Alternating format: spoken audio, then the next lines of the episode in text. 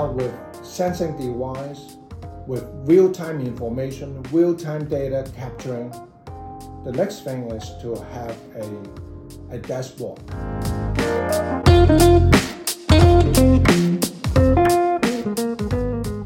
Uh, hey, thanks Johnny for uh, joining us. So uh, Johnny is one of our early uh, angel investor. Uh, he's also the uh, group managing director of Leo Paper Group. And Leo Paper is one of the top 10 uh, printing company uh, in China. So maybe Johnny can tell us a bit more about yourself and also uh, Leo Paper Group. Okay. Well, uh, I'm one of the um, you know uh, owner of uh, Leo Paper Group, and I'm the uh, group managing directors of the Leo Paper Group. Leo Paper basically do printing, but the thing is, we do a lot of different types of printing product. Now we do a lot of children books, a lot of coffee table books, uh, greeting card, gift bags, um, packaging, and also um, a lot of uh, boxes as well. So we are producing a lot of different types of products and a very diverse basket of products. And that's um, all the things that we produce is I consider our company is a make to order company. So everything is uh, our customer design. We work with them to design the products, and every single product is a unique product and unique order, and that make it very difficult in a high volume and high mix environment. I see. So I know that your company is also going through the journey of uh, Industry 4.0. Uh, can you tell us more about you know your journey and what you have learned? Okay. Now, before we know about Industrial 4.0 and before Industrial 4.0 is a you know kind of a manufacturing household name now, um, we already embarked on a lean journey. Uh, lean manufacturing is what we embarked many many years ago. We learned it. Uh, we we would learn it from Toyota. Yeah, everyone learned it from Toyota, and we also visit Toyota uh, plant as well. And we we we start the lean journey. Uh, lean journey and industrial 4.0, I would say it's complement each other. In fact, um, they work hand in hand together. So when we start the lean journey, we also start with um, a, a more smart logistic. So we implement RFID in our finished goods, and we start with uh, also in the machinery. Before people talking about IoT, we have a uh, what we call you know internally it's called a heartbeat system. And heartbeat system is basically to have a pulse on every single machines that we have. But at that time, we, our, our implementation is on the most expensive machines that we have. Printing press is one, and then we have a lot of secondary process machinery. So we have the um, the heartbeat system.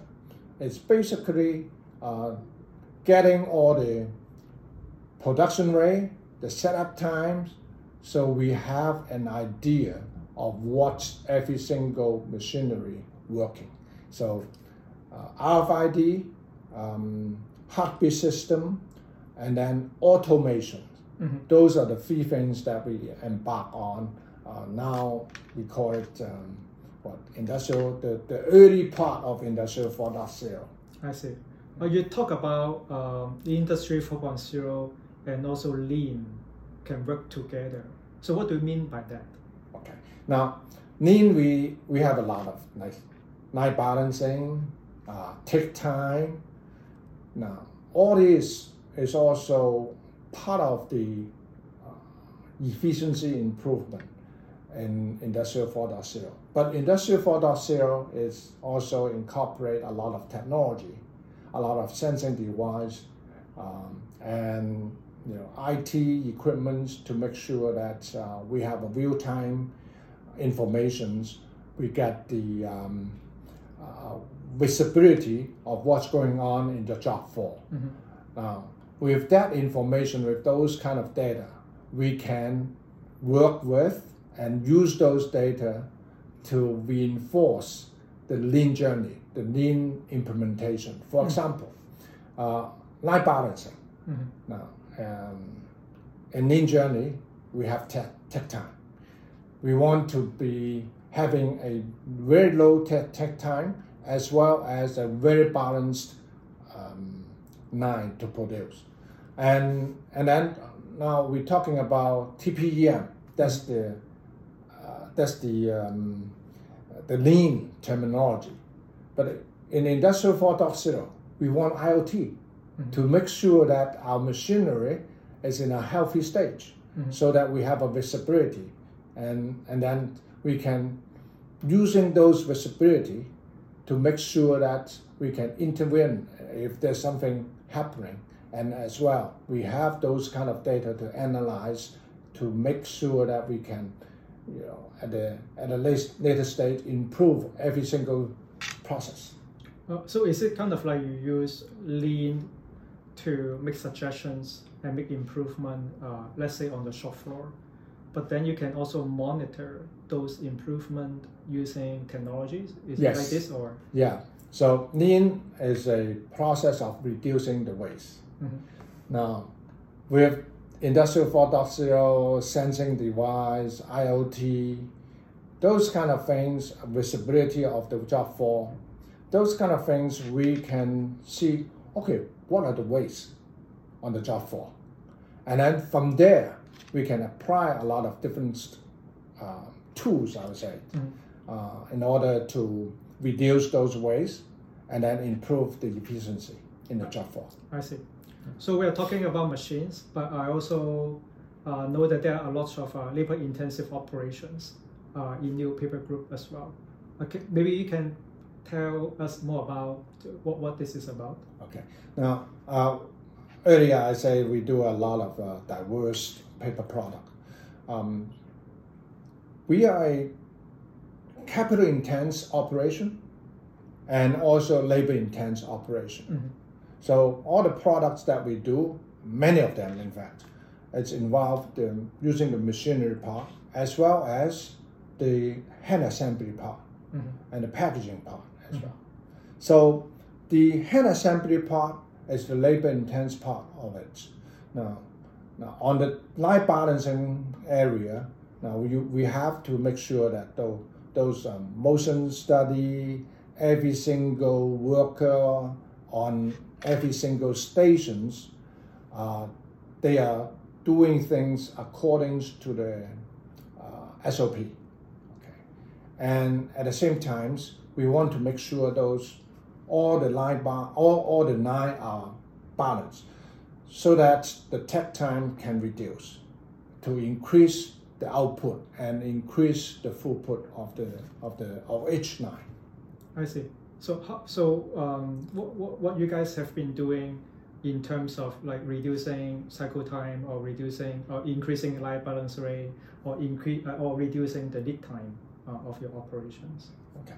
Now, um, first we have, we use the uh, should I say the old technique, but uh, Yeah. it has been around for many many years as a motion study. Mhm. So we we have a motion study, and we we have engineering to design the the, the knife first. Now with that knife, it is, is a theoretical knife that we, we build.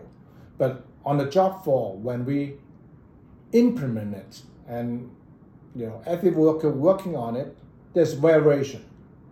And then from there we have to do in, you know, we still do you know time study or making sure that um, those nine are in balance. So we send out engineering on the job floor to to, to, to times basically to see the nine.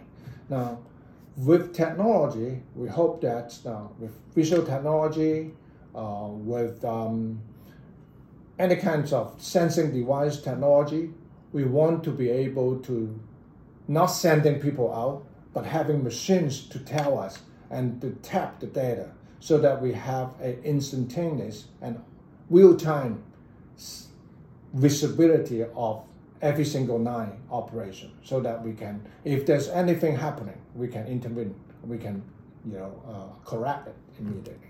I see. Can, can you give an example on how, you know, technology um, help Leo Paper Group? Maybe like the heartbeat that you mentioned earlier. Is there like a concrete example? Maybe like in the machine aspect, uh, even how, how does it help you? Okay. Now, uh, the heartbeat system is uh, now is the IoT system, uh, sensing device. We use sensing device so that we know what is the setup time, what is the run time, and then from there we can calculate the OEE. Mhm. Uh, now, with those kind of data, we can pinpoint what are the setup time. The setup time is one of the ways because it's not producing any uh, any goods. Mhm. So we can use those those kind of data and analyze. Okay, this is the setup time for what kind of job. The the uh, profile of that job. Is there any relationship with the setup time? And then from there, we can say, okay, now why is it the setup time is not to our expectation? Or how can we reduce the setup time? And then we go back to the lean and use the lean tools to reduce the the you know the setup time so that we can you know hopefully can have a single minute Hmm. you know um, make ready so this is part of the things you know the technology and lean working together hand in hand Yeah, it's a very good example. yeah Yeah. So, um, can you tell us more about what what do you think? You know, in five or ten years, how would the uh, shop floor or the labor intensive operation be evolved?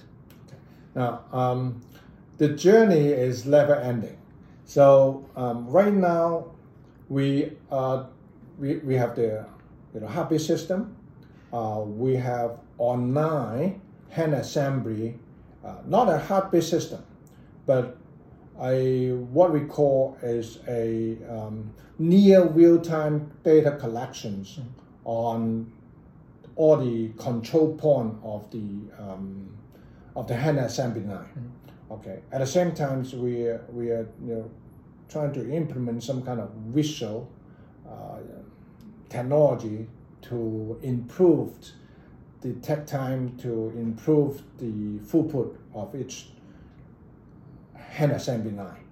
Now, the the next thing that we are doing, and we are starting the POC on that, is on the smart logistics. Mhm. One of the things in any kind of job for, I say, any kind of manufacturing is the wait time. Wait is a is a big waste uh, in in lean or in any kind of job for.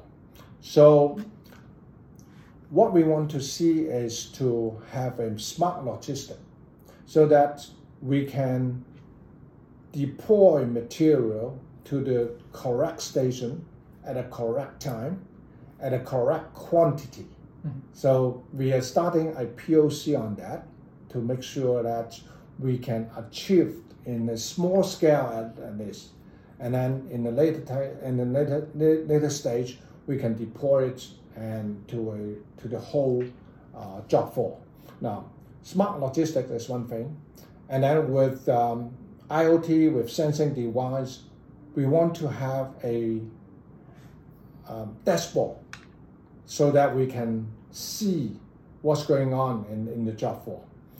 If there's something happening that needs, you know, um, you know, foreman or any higher higher ranking people to intervene, we can immediately go and intervene the, the situation. So how, how is it different from what you already have?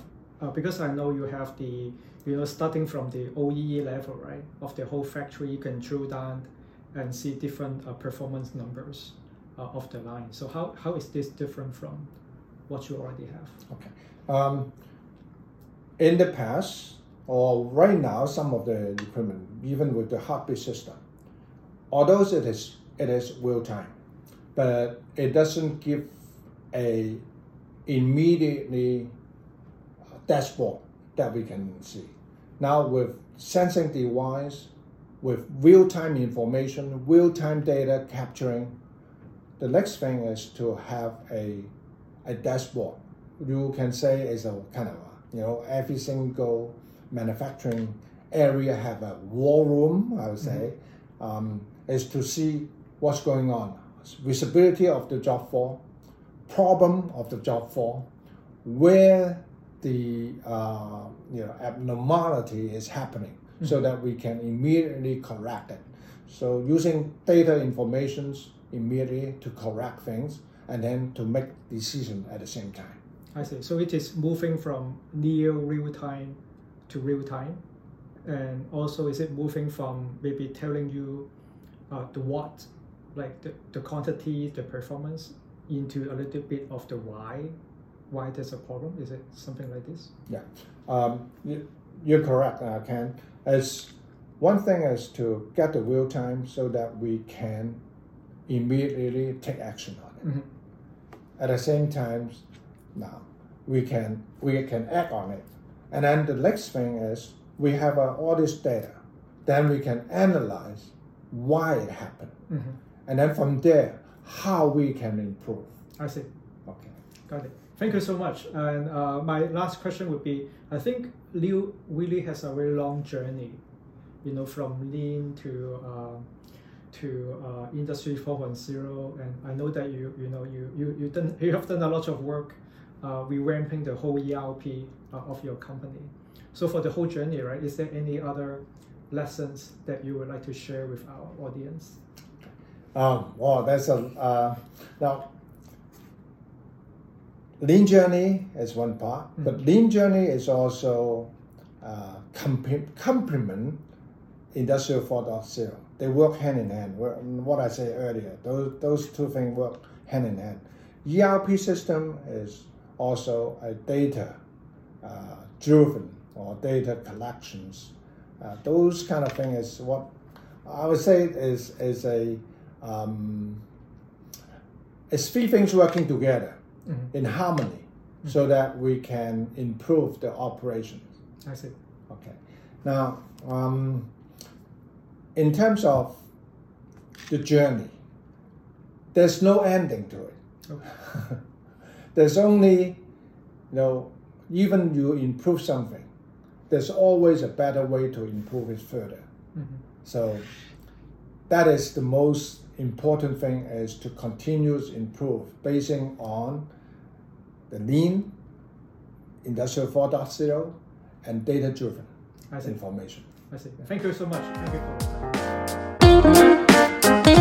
for